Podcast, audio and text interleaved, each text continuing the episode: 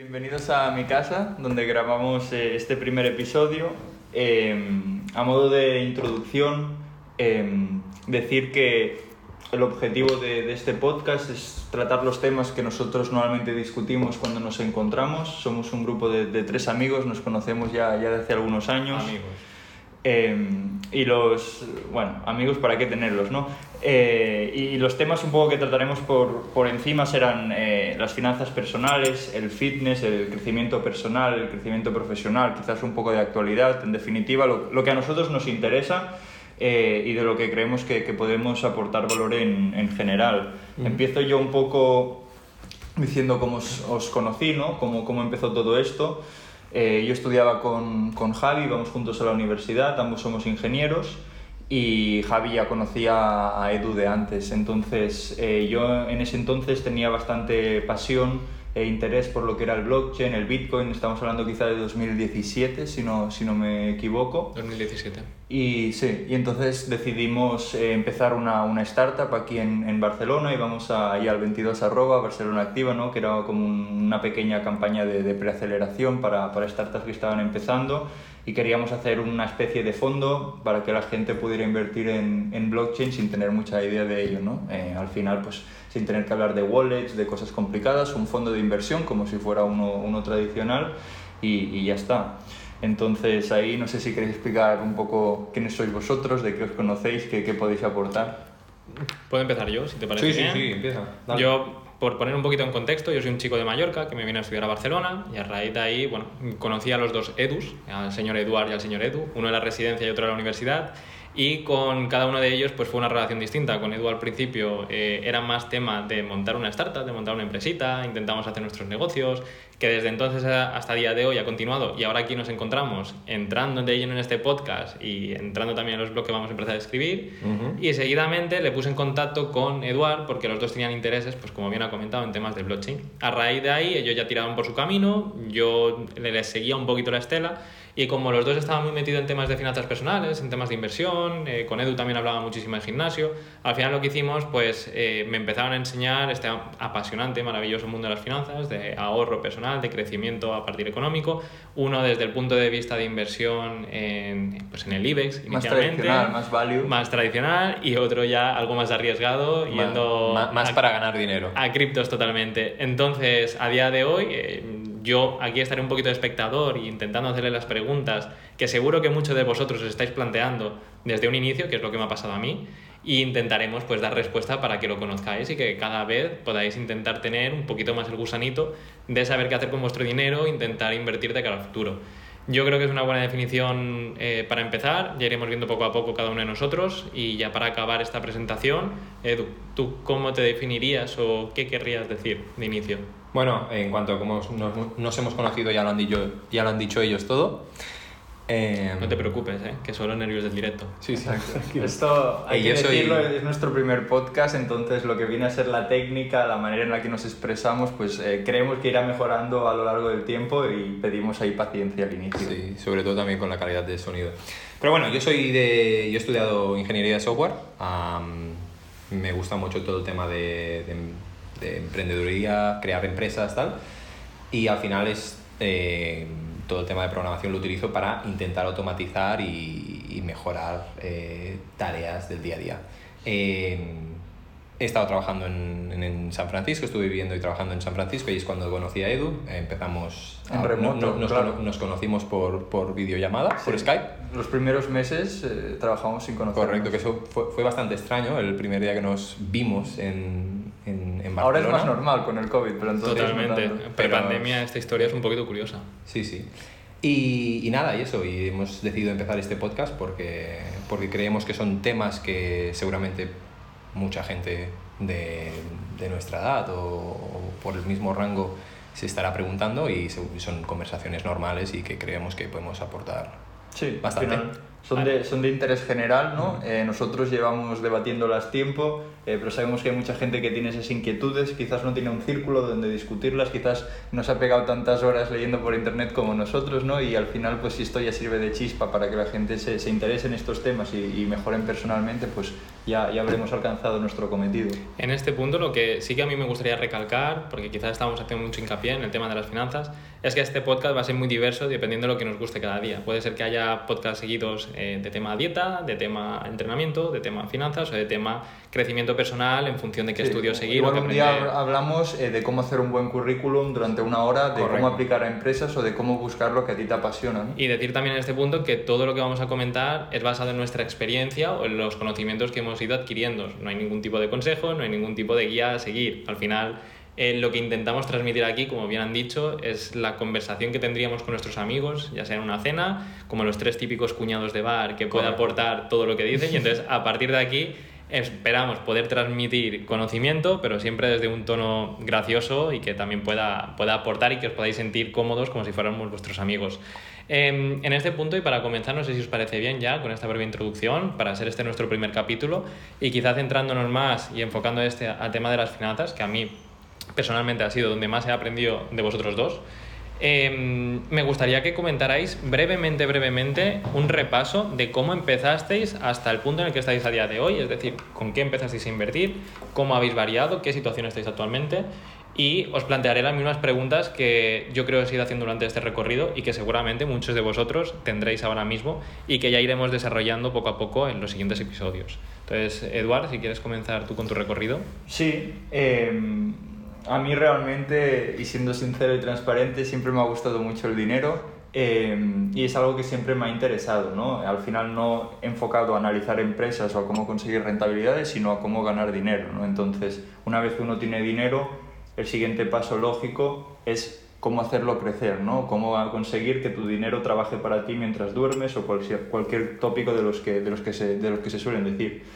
Eh, yo empecé eh, gestionando unas acciones familiares que heredaron mis padres. Mis padres no tienen cultura financiera ni nunca les ha interesado el tema. Entonces, aunque la titularidad fuera de ellos, pues yo era un poco quien decía, oye, esto vamos a venderlo, esto no. Eh, me empezaba a meter por los primeros foros, a hablar con los amigos que ya estaban metidos por ahí. ¿Cuántos años tenías? Pues yo creo que ahí estaríamos hablando del bachillerato, quizás unos 16, 17 años. Era menor de edad, me acuerdo que yo no podía comprar acciones, que si quería comprar, pues mi padre o mi madre me tenían que, que avalar para hacerlo. Igual metía los mil euros que tenía de los cumpleaños, ¿no? Como muy ¿Y no sentías en este momento, y más siendo tan joven, que está claro que mientras más joven menos adversión al riesgo, pero siendo el dinero de tus padres, ¿no sentías una responsabilidad, encima una carga de decir, uff, no debería de hacerlo porque si sale mal, por mucho que me den la confianza, eh, ojito, ojito. Yo, yo lo veía distinto porque, claro, lo veía como que ellos las habían heredado eh, y que no se las miraban porque no tenían ningún tipo de cultura financiera y veía que nosotros realmente éramos una familia humilde. Eso para nosotros era bastante dinero y estaba allí sin saber si subiría, si bajaría, si lo necesitaríamos, no había ningún tipo de plan ni estrategia. Y entonces yo decidí asumir esa, esa responsabilidad de decir, bueno, nadie lo está haciendo, lo intento, lo intento hacer yo. Eh, entonces no lo veía como, hostia, ahora tengo que gestionar esto, sino como esto, que nadie se lo está mirando, voy a ver si lo puedo mejorar un poco. Entonces no me sentía como con una carga encima de las espaldas para, para nada. ¿Y cuál fue esta primera gestión? ¿Qué fue lo primero que hiciste en el momento que ya tuviste potestad para poder manejarlo? Sí, al final eran empresas típicas del IBEX, ¿no? Quizás estamos hablando de Endesas, las telefónicas, las antiguas Celtias, etc. Eh, y al final el, lo, lo, que, lo que a mí me, me ocupaba era decir, hostia, si esto se devalúa, si estas quiebran, pues será dinero que dejarán de tener mis padres, ¿no? Yo no hice muchos movimientos de adquisición ni de cambios, sino pues, oye, estamos cobrando dividendos, los dividendos los cobramos en dinero para tener dinero y cuando veo que una acción sube un poco, digo, oye, venderla ya está, simplemente esperar en ese, en ese momento.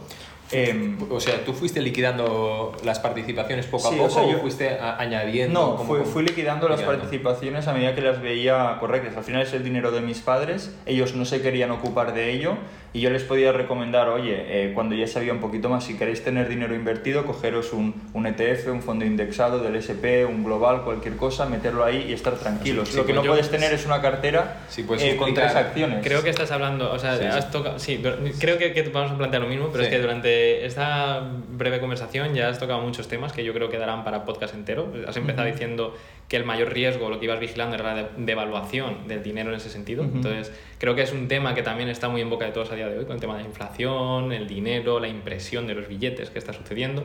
Eh, yo creo que dará para un capítulo y así como igual os- la terminología utilizada, que creo que era por donde ibas tú ahora, ¿no? Sí, el de- ETF, es que nos explicara un poco qué era un ETF. eh, ¿Qué significa? Sí, yo creo que quizás ahora es como si entró en un ETF, que es exactamente, que es un vehículo, al final, por decirlo de alguna manera, eh, sencilla, uno puede comprar acciones de Telefónica, eh, de Repsol, de lo que sea, ¿no? los que se conocen en España, o uno puede comprar como una cesta de la compra con distintos productos dentro, ¿no? En vez de comprar pues Telefónica, Repsol por separado, puedes comprar todo el IBEX e inviertes en España. Pues lo mismo si lo llevamos al extremo sería comprar todas las acciones del mundo o las acciones más grandes del mundo, las compañías que cotizan en bolsa más grandes de Estados Unidos, de China, de Europa, etcétera, y diversificas muchísimo el riesgo. Al final, estadísticamente, ¿no? se ha demostrado pues, que los mercados llevan 200 años creciendo a ritmos de un 10% anual, 8, 12, dependiendo del año, dependiendo de qué mercado exactamente, em, una vez descontada la inflación, ¿no?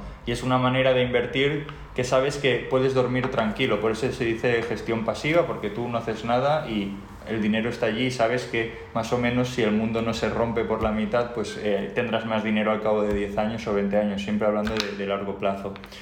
Y, y un poco, eh, estoy rayando ¿no? con el ruidito, Eh, y un poco empecé por allí, ¿no? Ahí es des- desde donde me vino esa, esa necesidad de, de empezar a aprender y a, y a invertir, aunque ya te digo, no tenía em, tampoco una gestión muy activa, no compraba, no vendía, no analizaba nuevas empresas, simplemente intentar entender cuándo vender las que teníamos, eso ya me obligó pues a leer los primeros libros, a meterme en los primeros foros, a ver los primeros em, vídeos de YouTube y, y de ahí viene un poco mi, mi chispa. Después ya, pues a medida que hice prácticas como becario, gané mi primer dinero y tal, pues ya empecé a, a construir mi cartera. Y en este punto yo eh, me gustaría entrar porque yo he vivido, luego contaré la historia curiosa de cuando conocí a Eduard y a partir de aquí ya le haré sus preguntas, pero en este punto y tras este repaso que me has contado de- del inicio que has hecho, a mí me gustaría destacar después cómo has cambiado porque tú comentas esto, yo en ese momento no sabía lo que estabas gestionando, pero sí recuerdo noches de venir, bueno, días de venir a la universidad con ojeras, que yo creo que ahí cambiaste ya esta estrategia que nos vendes tan conservadora,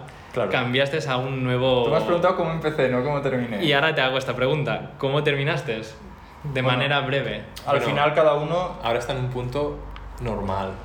O sea, ¿qué, qué vino después de eso? Claro, al final cada uno tiene que evaluar qué es lo que quiere, si está dispuesto a asumir más o menos volatilidad, más o menos riesgo a largo plazo, qué rentabilidades está buscando. Y al final pues yo empecé, ¿no? Pues primero lo que se dice, metiendo eh, el dedo para ver si hay mucha corriente o si es muy hondo el río y después pues ya me fui metiendo, ¿no? Después sí que Bueno, acabo teniendo... Meterte o tirarte de cabeza. Bueno, acabé pues teniendo criptomonedas, acciones chinas, ¿no? Eh, cosas que se consideran de, de alto riesgo, ¿no? Y, pero sigo manteniendo también la otra parte, ¿no? Al final yo siempre defiendo que hay que tener una cartera más o menos balanceada en función de cada uno, ¿no? Al final no hay una cartera que sea buena, sino una cartera que se adecua a una persona eh, y sigo esa filosofía. Me parece perfecto. Eh, muy interesante y ya hablaremos largo y tendido sobre, sobre estas estrategias que sigues y cómo han cambiado. Pero en este momento ahora ya, y hablando con, con Edu, eh, yo recuerdo, año 2012, me vine de, de Mallorca a Barcelona y entro en la residencia, y me vine a una residencia de estudiantes y ahí fue donde coincidimos y nos conocimos. Y mi primer recuerdo al tener, que fue entrar en recepción para ir a hablar, qué habitación me toca, cómo puede hacerlo, la primera persona que vi, que justamente conocí, era un chico que estaba sentado en, en la entrada de la residencia. No voy a decir, no, no, tampoco quiero dar mucho detalle de complementos o de la pinta que llevaba, pero sí que estaba ya con un iPad mirando acciones y mi primer pensamiento fue, ¿dónde me he metido? ¿Qué clase de gente hay aquí? Y a raíz de ahí, así que poco a poco nos fuimos conociendo, pero ya puedo decir que como mínimo llevas 10 años de inversor, entonces Correcto. conozco también que tu, tu estrategia, como bien decía ahora Edu, mm, el tirarse de cabeza, el tuyo fue tirarse de cabeza, pero haciendo un mortal doble por atrás. Sin embargo, ahora mismo y desde tu inicio hasta ahora, ¿cómo comentarías este recorrido? Mira, pues yo, igual que, que Eduard, ah, A mí el dinero siempre me ha gustado muchísimo. Eh, yo creo que estaría interesante en un, en un futuro podcast habláramos de qué significa dinero para cada uno de nosotros. Eh, pero bueno, yo empecé invirtiendo eh, debido a que, bueno, a mí, yo no, mis padres nunca han tenido acciones. Bueno, mi padre me parece que tuvo acciones hace muchísimos años. eh, sacó algo de beneficio, vendió y, y los de Hacienda le quitaron la mitad. Así que dijo, a tomar por saco esto de tomar riesgo y que después me quiten todo, paso. Y no volví a invertir nunca más. Pero sí que yo me, me interesé. Eh, y en ese momento, y bueno, yo siempre he sido bastante fan de la marca Apple. Y esto era antes de que presentaran el, el primer iPad. No se sabía que, que iba a ser un tablet, no se sabía cuánto iba a costar ni nada. Pero yo quería mm, ahorrar dinero, ganar dinero eh, para poder comprarme lo que viniera, si era interesante y tal. Yo lo que hice es, yo tenía un ordenador, tenía un iMac y yo lo vendí, lo vendí de segunda mano eh, y con el dinero que me saqué, lo que hice fui, fue invertirlo y compré acciones de Apple. Arriesgado también. ¿eh? Eh, yo era menor de edad, por lo tanto también tuve que hacerlo a través de, de mis padres eh, y empecé pues con- sin saber mucho, empecé con invirtiendo a través de la Caixa, que me pegaron sablazos de comisiones, pero bueno, así es como empecé. Un saludo a la Caixa. Sí. Y, y resulta que, bueno, mis padres me dejaron empezar a invertir, yo lo pedí y me, me dejaron hacerlo, pero ellos me dejaron con la, con la idea de que lo iba a perder todo y que me iba a servir de lección de vida. Estamos hablando de que tenía mil euros, ¿eh? que no, no eran tampoco ninguna una gran cantidad. Y ellos, pues eso, pensaban que, que perdería el dinero y, y ya está.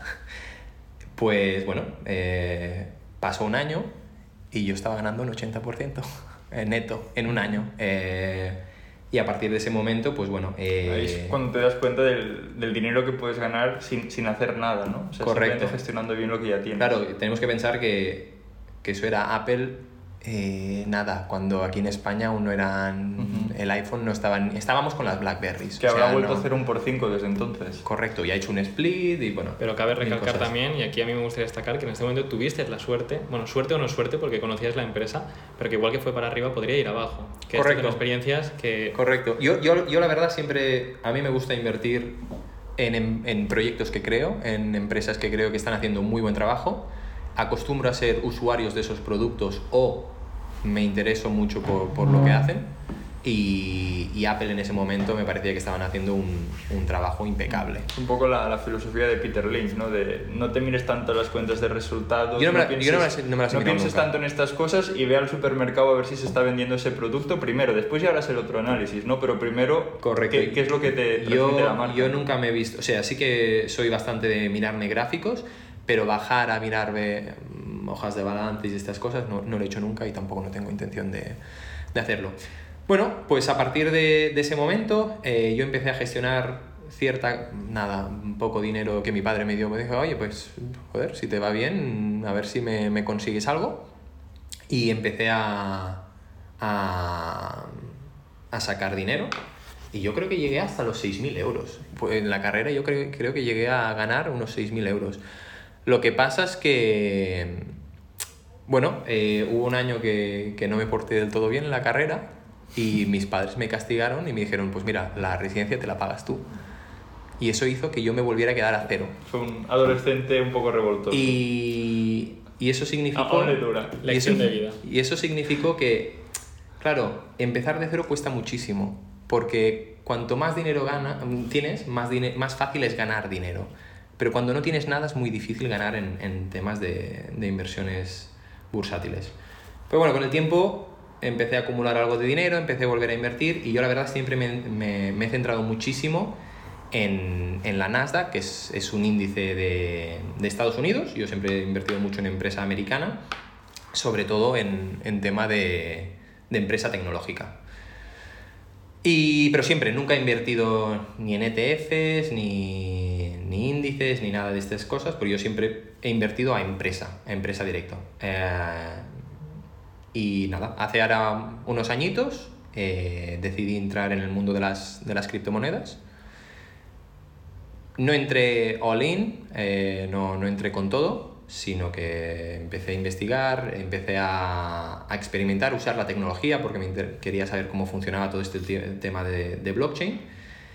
Y, y bueno, durante todo, toda esta fase que hemos tenido ahora unos, unos años bastante, ahora ya llevamos año y medio que está, que está bastante bien, pero tuvimos desde principios de 2018 creo. Desde poco después de que entraras, que me Sí, acuerdo desde, que... desde principio. Yo, yo, yo conocí Bitcoin eh, cuando estaban ciento y poco. Eso era, creo que era 2012. cuando, 2013, cuando, 2013 cuando 2013, empezamos el cuando el, el segundo año tuyo de, de carrera.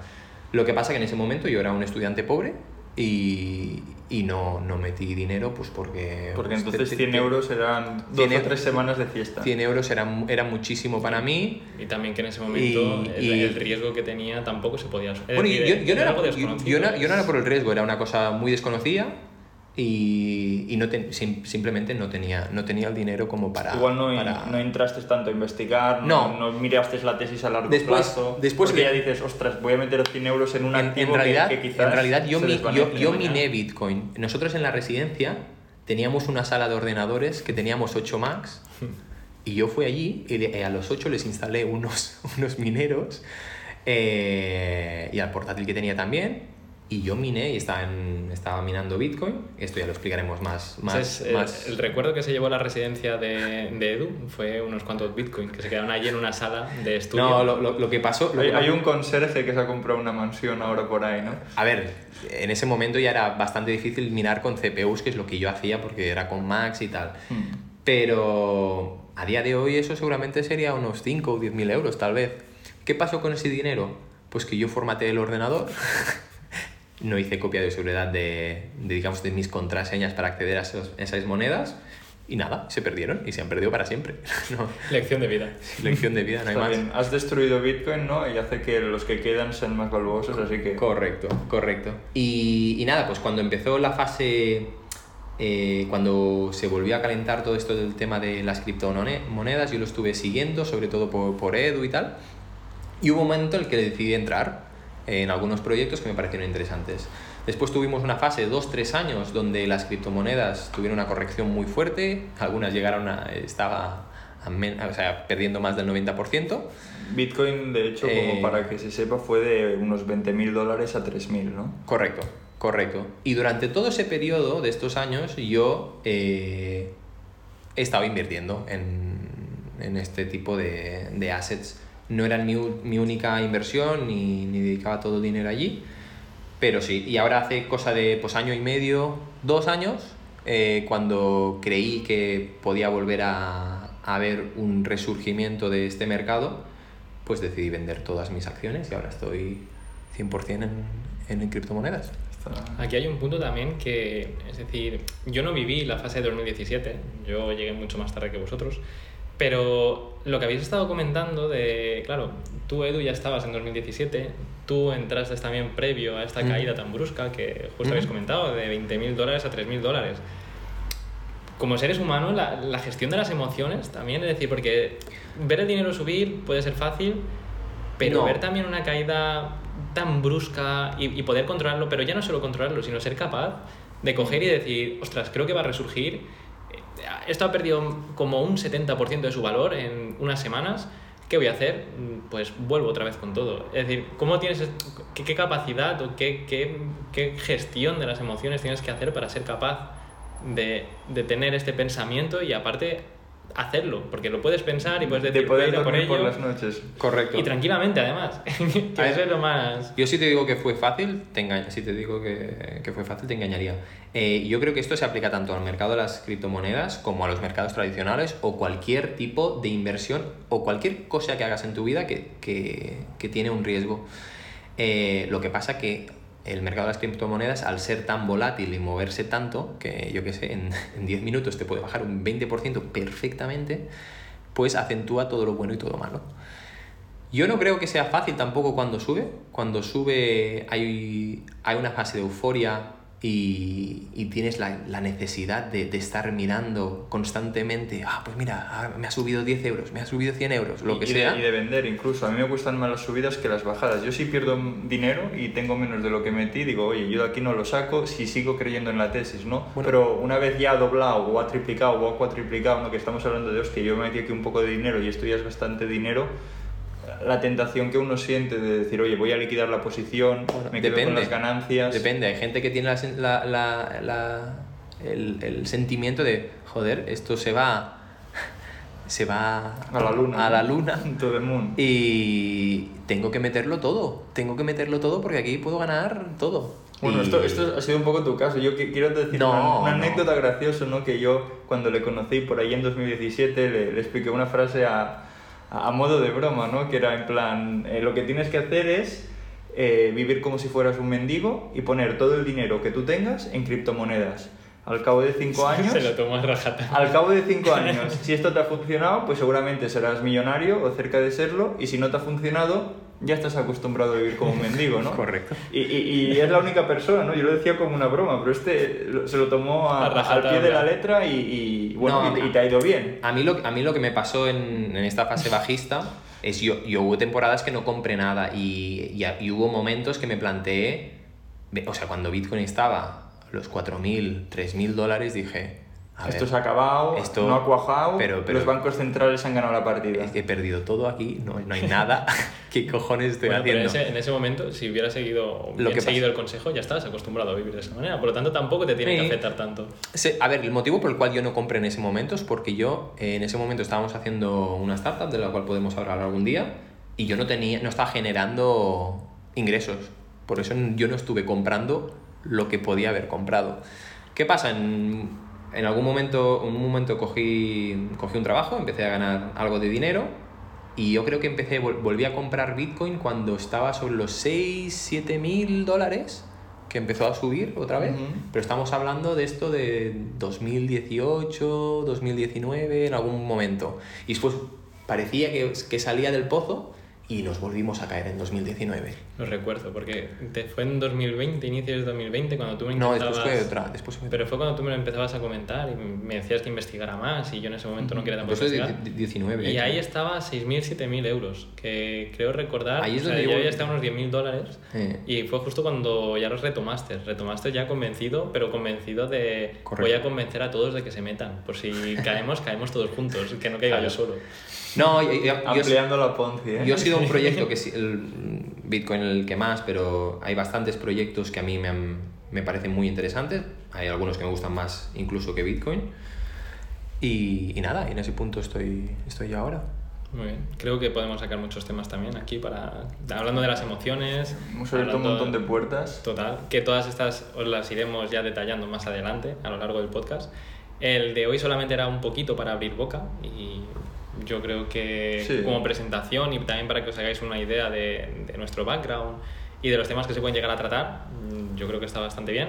Entonces, en siguientes episodios eh, continuaremos con todos estos temas Ujú. e intentaremos entrar más en detalle. No sé si Tendremos queréis que, que hacer una, una lluvia de ideas, ¿no? Intentar jerarquizarlos, priorizar aquellos que, que Ujú. nos apetezcan más y que, bueno, también le pueda interesar más y aportar más a la gente que nos escuche. Y ya estaríamos. Pues nada, muchísimas gracias por escucharnos y nos vemos en la siguiente. Un saludo.